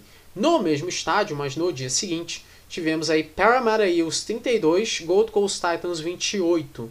E perdendo de 28 a 26, o Eels conseguiu reagir graças a três pênaltis marcados pelo Mitchell Moses, né? aos 26, aos 31 e aos 39 do segundo tempo. É, então, vale lembrar que no Rugby League o pênalti vale dois pontos. Então, foram três penalidades, 3 vezes 2, 6. Então, com esses seis pontos, o Eels derrotou o Titans por 4 pontos. E o último jogo da rodada foi no Queensland Country Bank Stadium em Townsville. O North Queensland Cowboys perdeu para o Canterbury Bulldogs por 6 a 4. Placar magro, mas o jogo foi bom. O Cowboys ganharia esse jogo se o seu try marcado aos 37 do segundo tempo não fosse anulado. Mas ele foi anulado corretamente, mas foi anulado e, bom, é, para partir aí os corações dos torcedores do time da casa. Né? Que seria um momento emocionante caso tivesse marcado o try aí, ia ganhar o jogo marcando o try, faltando 3 minutos para o fim da partida, mas o try foi anulado. A classificação, o Penrith Panthers, o Newcastle Knights, o St. George Laura Dragons, o Melbourne Storm, Brisbane Broncos, Canberra Raiders, Parramatta Eels e Canterbury Bulldogs tem dois pontos. Depois o North Queensland Cowboys, o Gold Coast Titans, o Cronulla Sharks, o South Sydney Raptors, o West Tigers, New Zealand Warriors, Sydney Roosters e Manly Warringah Eagles têm zero pontos. No final da temporada regular, os oito primeiros vão para os playoffs, mas não é necessariamente quartas de final. É um formato de playoff bem esquisito. É, é... Quando chegar perto dos playoffs, eu explico para vocês como é que é esse regulamento do, da, da fase final ali de mata-mata, que é um formato muito bizarro. A próxima rodada já é nessa semana agora. É, já começa na quinta-feira, no dia 17, 6 e 5 da manhã, tem Melbourne Storm e South Sydney Rabbitohs no Amy Park em Melbourne. Vai ser jogão esse. Um, Sexta-feira, né, no dia 18 de março, 4 da manhã, tem St. George Illawarra Dragons e Penrith Panthers no Netstrata Jubilee Stadium em Sydney. E às 6 e 5 tem Sydney Roosters e Manly Warringah Eagles no Sydney Cricket Ground em Sydney. No sábado, no dia 19, são três jogos. Uma da manhã, Gold Coast Titans e New Zealand Warriors, no Cibas Super Stadium em Gold Coast. 3 e meia, Cronulla Sharks e Parramatta Eels, no PointsBet Stadium em Sydney.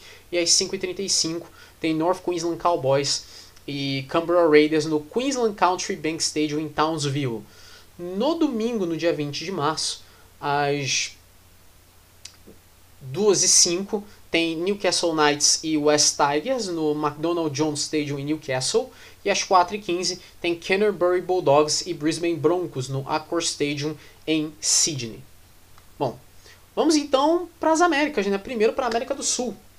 Para falar dela, a SLAR, né? a Superliga Sul-Americana de Rugby, começou, começou nessa, nesse fim de semana. Né?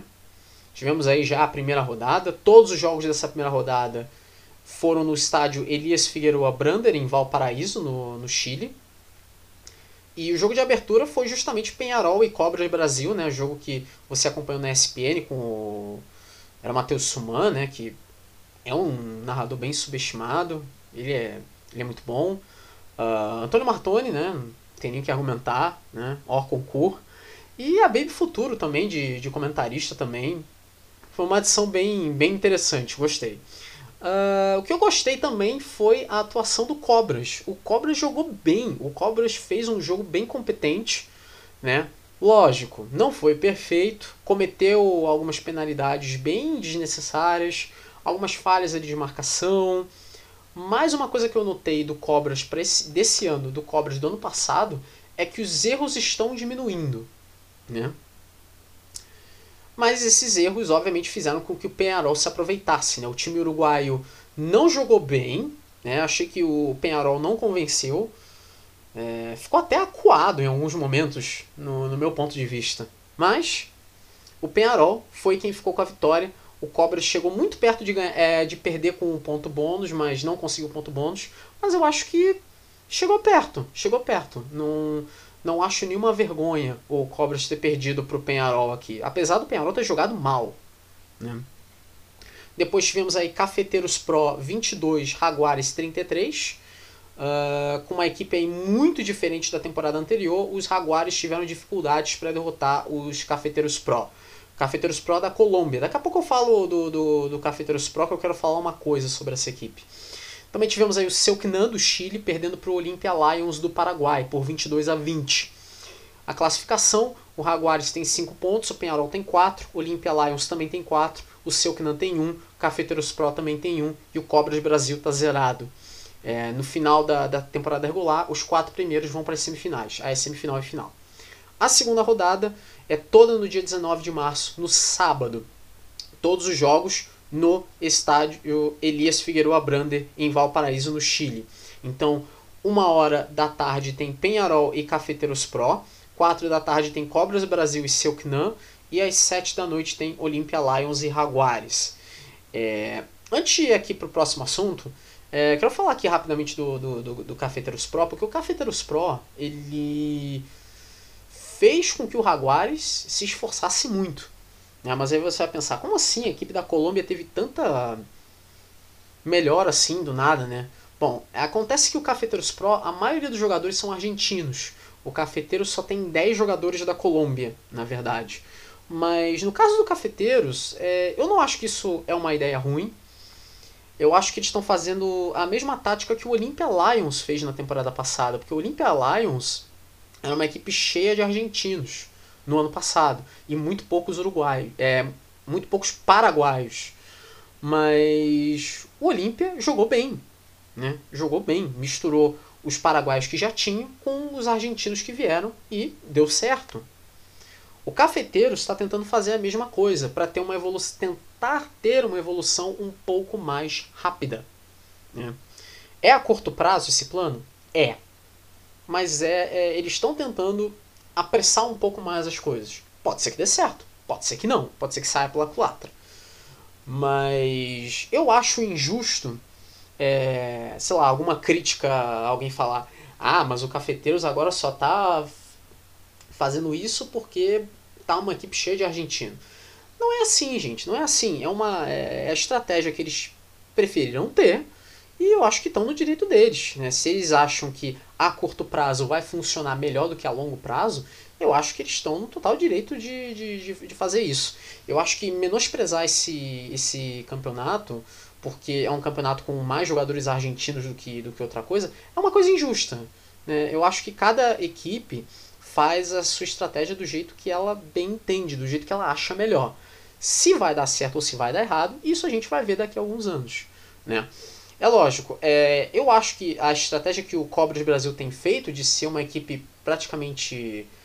É, ser praticamente a seleção brasileira inteira é a melhor ideia possível, né? Porque você já entrosa os jogadores que já estão na seleção, já entrosa eles em um clube só.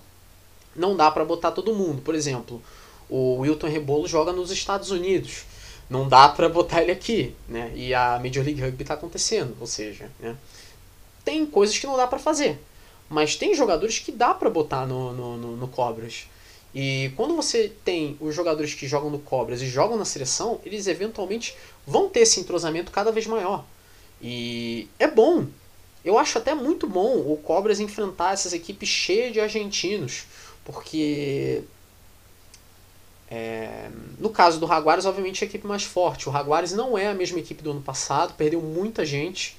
Né? Pegou inclusive muitos jogadores de equipes como o Olympia Lions, o, o Selknam, por exemplo. Pegou muito argentino dessas equipes.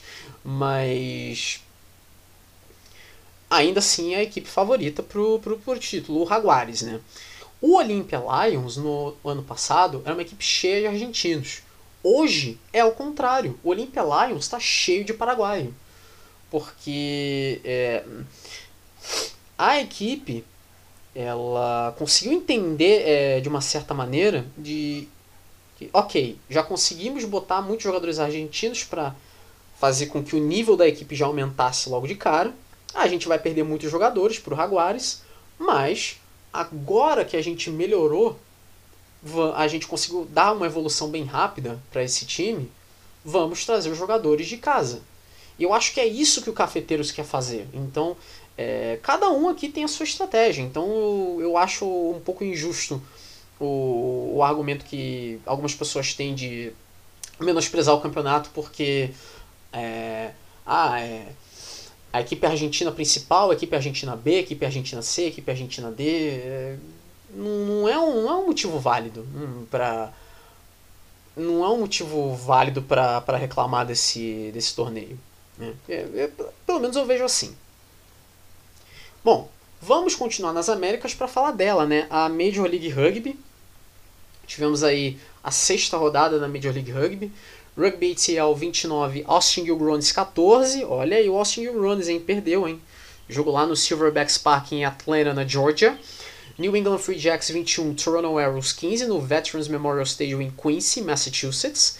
Houston Sabercats 21, Seattle Seawolves 19 no Aveva Stadium em Houston, Texas. Dallas Jackals 26, New Orleans Gold 32 no Choctaw Stadium em Arlington, Texas. Dallas Jackals ficou muito perto de ganhar. Né? E com esse resultado, o New Orleans Gold consegue sua segunda vitória, seguida inclusive. Rugby New York derrotou o San Diego Legion por 26 a 23 no JFK Stadium em Hoboken, New Jersey. O Rugby New York ficou com a vitória graças a um pênalti marcado pelo Jack Hyton aos 41 do segundo tempo. E tivemos o LA Guillotines perdendo para o Utah Warriors 28 a 19, jogo lá no Los Angeles Memorial Coliseum em Los Angeles, na Califórnia. O time que folgou foi o Old Glory DC, foi o time que não jogou. A classificação, Conferência Oeste, Austin Gilgronis tem 23, San Diego Legion tem 21, Seattle Seawolves 16, Houston Sabercats 15, Utah Warriors 12, ultrapassa o LA Guillotines que tem 9, e na última posição o Dallas Jackals tem 4.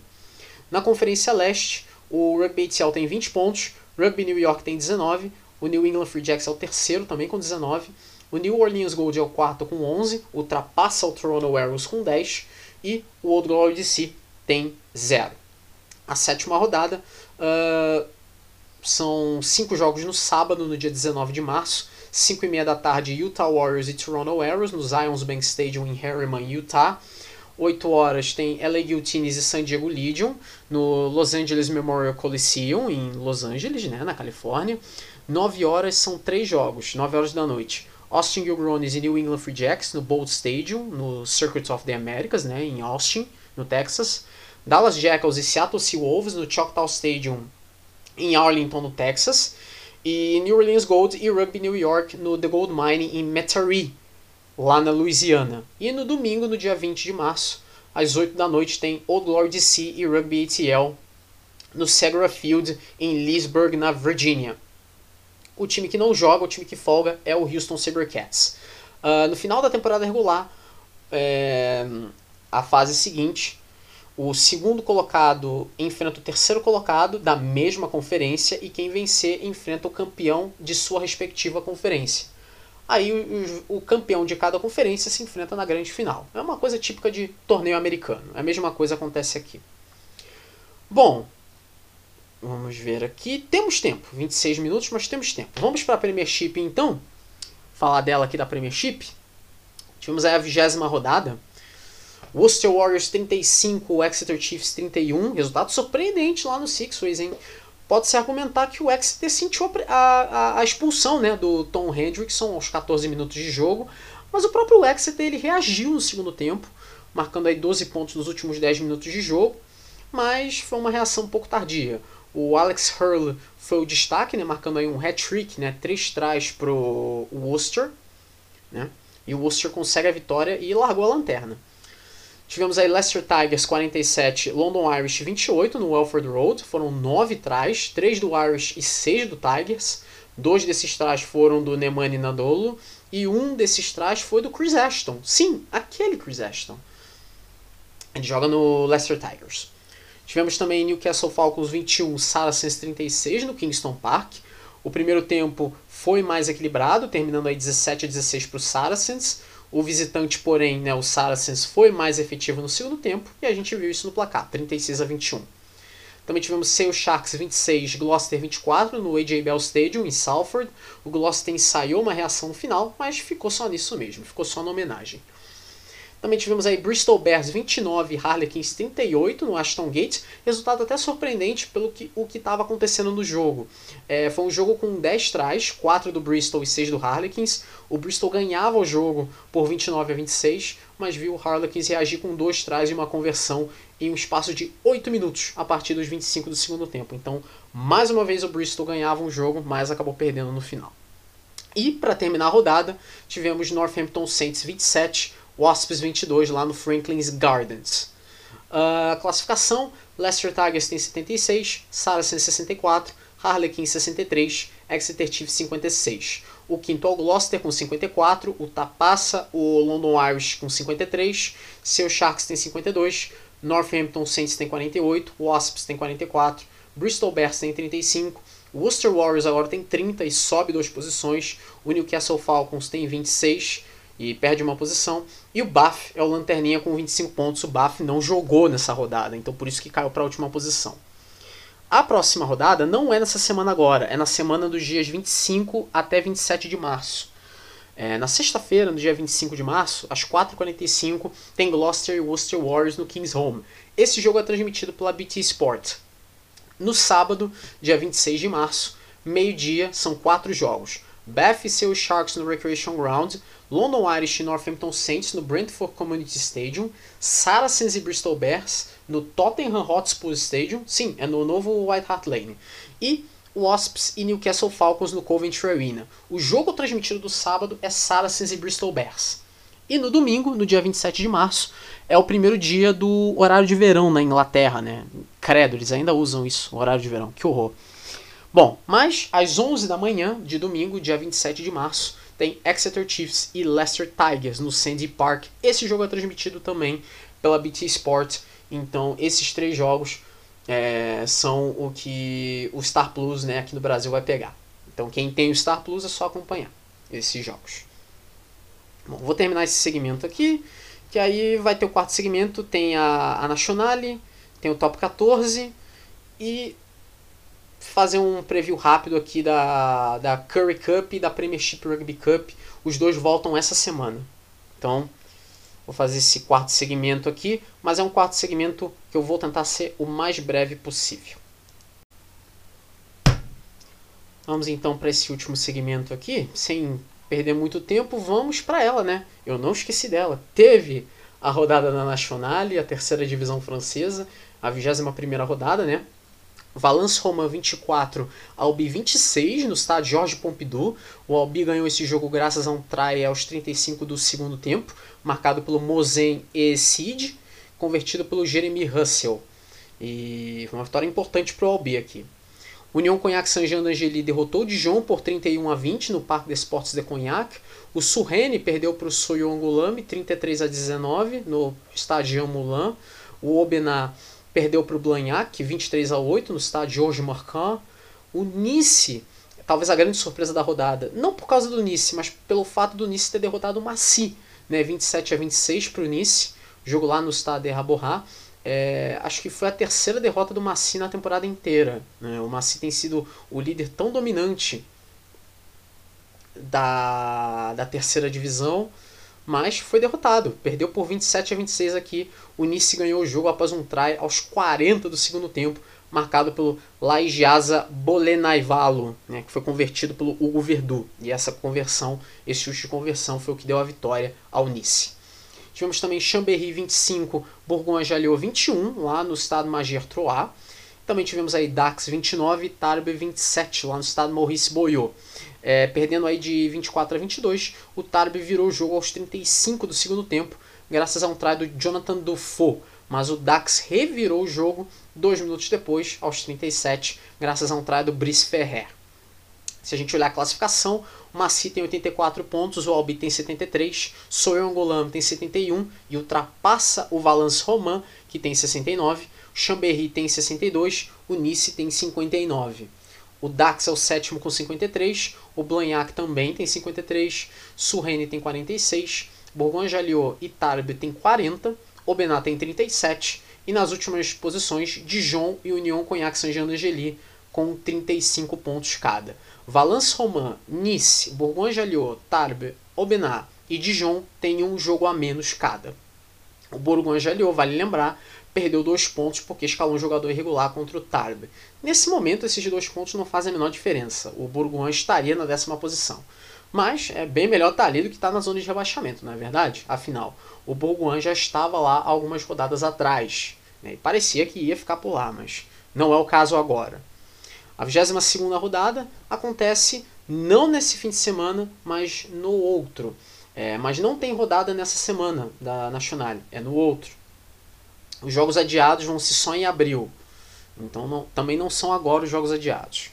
É, Sexta-feira, no dia 25 de março, 4 da tarde, tem Soyongolame e Valence Romano, estado Shanzi. Olha aí, confronto direto em terceiro contra quarto colocado. No sábado, no dia 26 de março, às 3 da tarde, tem Dijon e Dax, no estado Bourriot. Uh, no domingo, no dia 27 de março, 10 da manhã, né? Começa o horário de verão lá na França também. Uh, que ruim, né, para eles, né? Uh, Bourgogne, Jalliot e Surrene, no estado Pierre Rajon. Albi e Blagnac, no estado municipal da Albi. Tarbes e Chambéry, no estado Maurice Talou. Massy e União Cognac Saint-Jean d'Angely, no estado Jules do Meg. E Nice e Aubenas, no estado de Arborrat.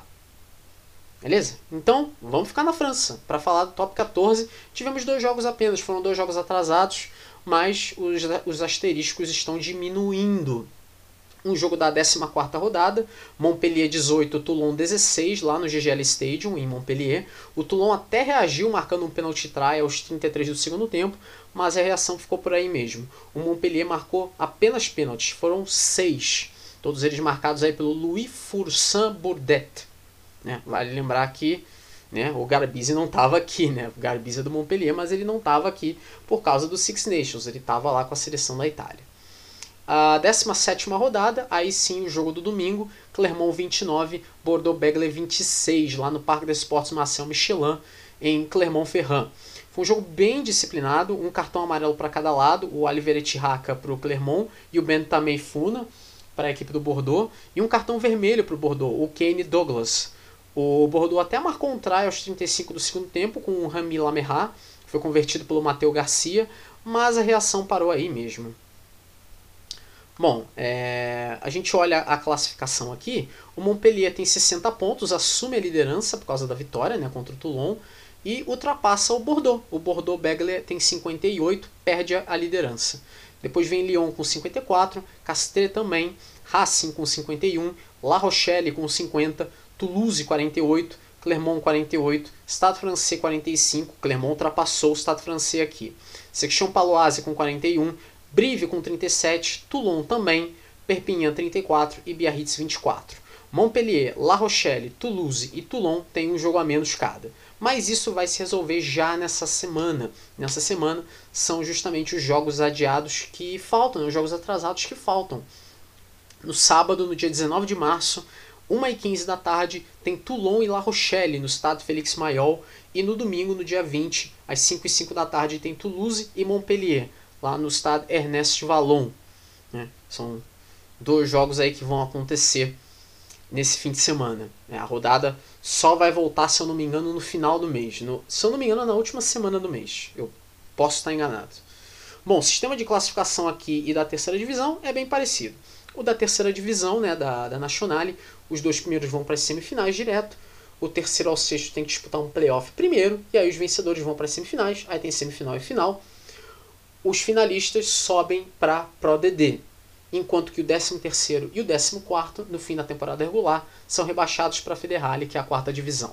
No top 14, do primeiro ao segundo vão direto para a semifinal, terceiro ao sexto disputam playoffs entre eles mesmos.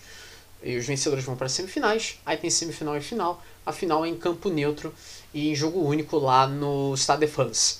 O 13º tem que disputar um playoff de acesso barra rebaixamento contra o vice-campeão da Pro D2, enquanto que o Lanterna, né, o 14º colocado, ele é rebaixado direto para lá. É? Então, é isso. Vamos falar aqui rapidamente da Premiership Rugby Cup, que a Premiership Rugby Cup ela volta, ela volta nesse fim de semana agora, né? Temos aí classificação, as classificações né, dos grupos. O Gloucester é o líder do grupo 1 com 11 pontos, depois vem Worcester com 10, é, Exeter com 6, Bristol Bears 5 e Bath 0. No grupo 2, Leicester Tigers 9, Newcastle Falcons 6, Sale Sharks 4, Wasps 1. E no grupo 3, London Irish 10, Harlequin 6, Saracens 5, Northampton Saints 2. Faltam duas rodadas, a quarta e a quinta rodada. No final dessas rodadas, o campeão de cada grupo passa para a semifinal, junto com o melhor segundo colocado na classificação geral. No momento é o Worcester Warriors. É, tem rodada nesse fim de semana, são três jogos na sexta-feira, no dia 18 de março, às 4h45, Bristol Bears e Bath, no Ashton Gate, London Irish Harlequins, no Brentford Community, Community Stadium, e Newcastle Falcons e Leicester Tigers, no Kingston Park. Esse jogo é transmitido pela BT Sports. Eu não sei se o Star Plus pega é, a Premiership Rugby Cup. A Premiership eu sei que eles transmitem, mas a, a, Rugby Cup eu já não sei. Mas esse é o jogo que a BT Sport passa. Newcastle Falcons e Leicester Tigers na sexta-feira. No sábado, no dia 19 de março, um jogo às 10 da manhã, seu Sharks e Wasps no AJ Bell Stadium, e dois jogos ao meio-dia, Exeter Chiefs e Worcester Warriors no Sandy Park, e Saracens e Northampton Saints no Stonex Stadium em Barnet o Gloucester é o time que não joga. Nenhum jogo vai ser transmitido dos jogos do sábado. Então aqui para Curry Cup aqui rapidamente também a classificação, o Titas tem 18 pontos, o Sharks também, o Bulls tem 15, o Griquas tem 10, o Western Province tem 6, o Pumas tem 5 e o Lions tem 2. No final dessa temporada regular, os quatro primeiros colocados vão para as semifinais. Aí tem semifinal e final e bom, aí vai ter o campeão da Curry Cup. A sexta rodada acontece nessa semana agora. É, Quarta-feira, né, no dia 16, daqui a dois dias, né, do, do dia que eu tô gravando isso agora, né? 10 e meia tem Gricos e Lions no Tafellager Park em Kimberley. Meio dia 45 tem Tiras e Western Province no Toyota Stadium em Bloemfontein. E às 3 tem Bulls e Sharks no Loftus Versfeld em Pretória. O time que não joga é o Pumas. O Pumas folga nessa rodada. Beleza? Então é isso, é isso. Eu terminei aqui.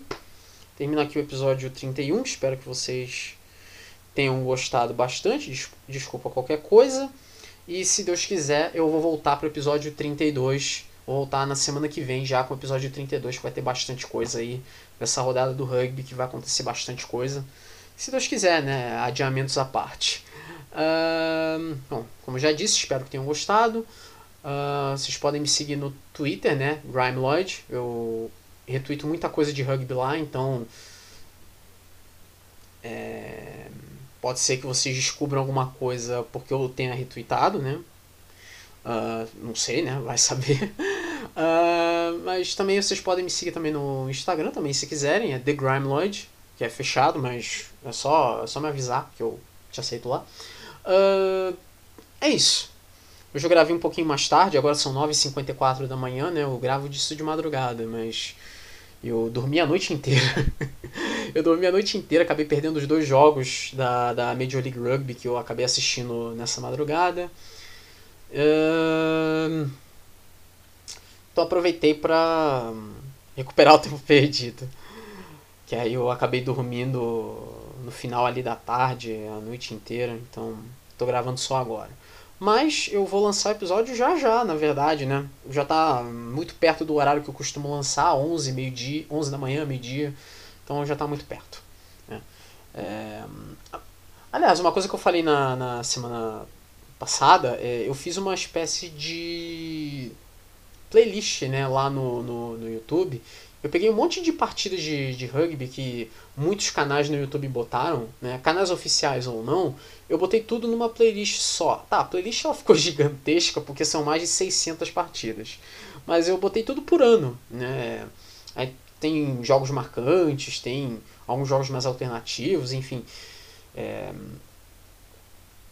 Eu, fi, eu fiz essa playlist, né? Porque caso alguém queira ver essa playlist, é deixei até de uma maneira mais prática, deixei separado tudo por ano, que aí vocês não precisam perder tempo procurando, é só olhar por ano se tá ali. Se tá ali, beleza, né? Lógico, lógico que eu não botei todas as partidas de rugby no YouTube, eu, botei, eu não botei todas.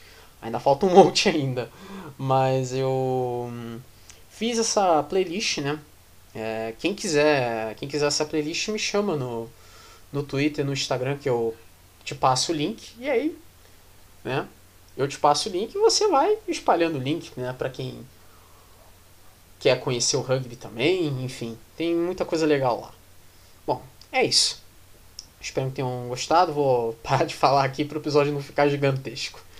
É isso, gente. Até, até a próxima. Tchau.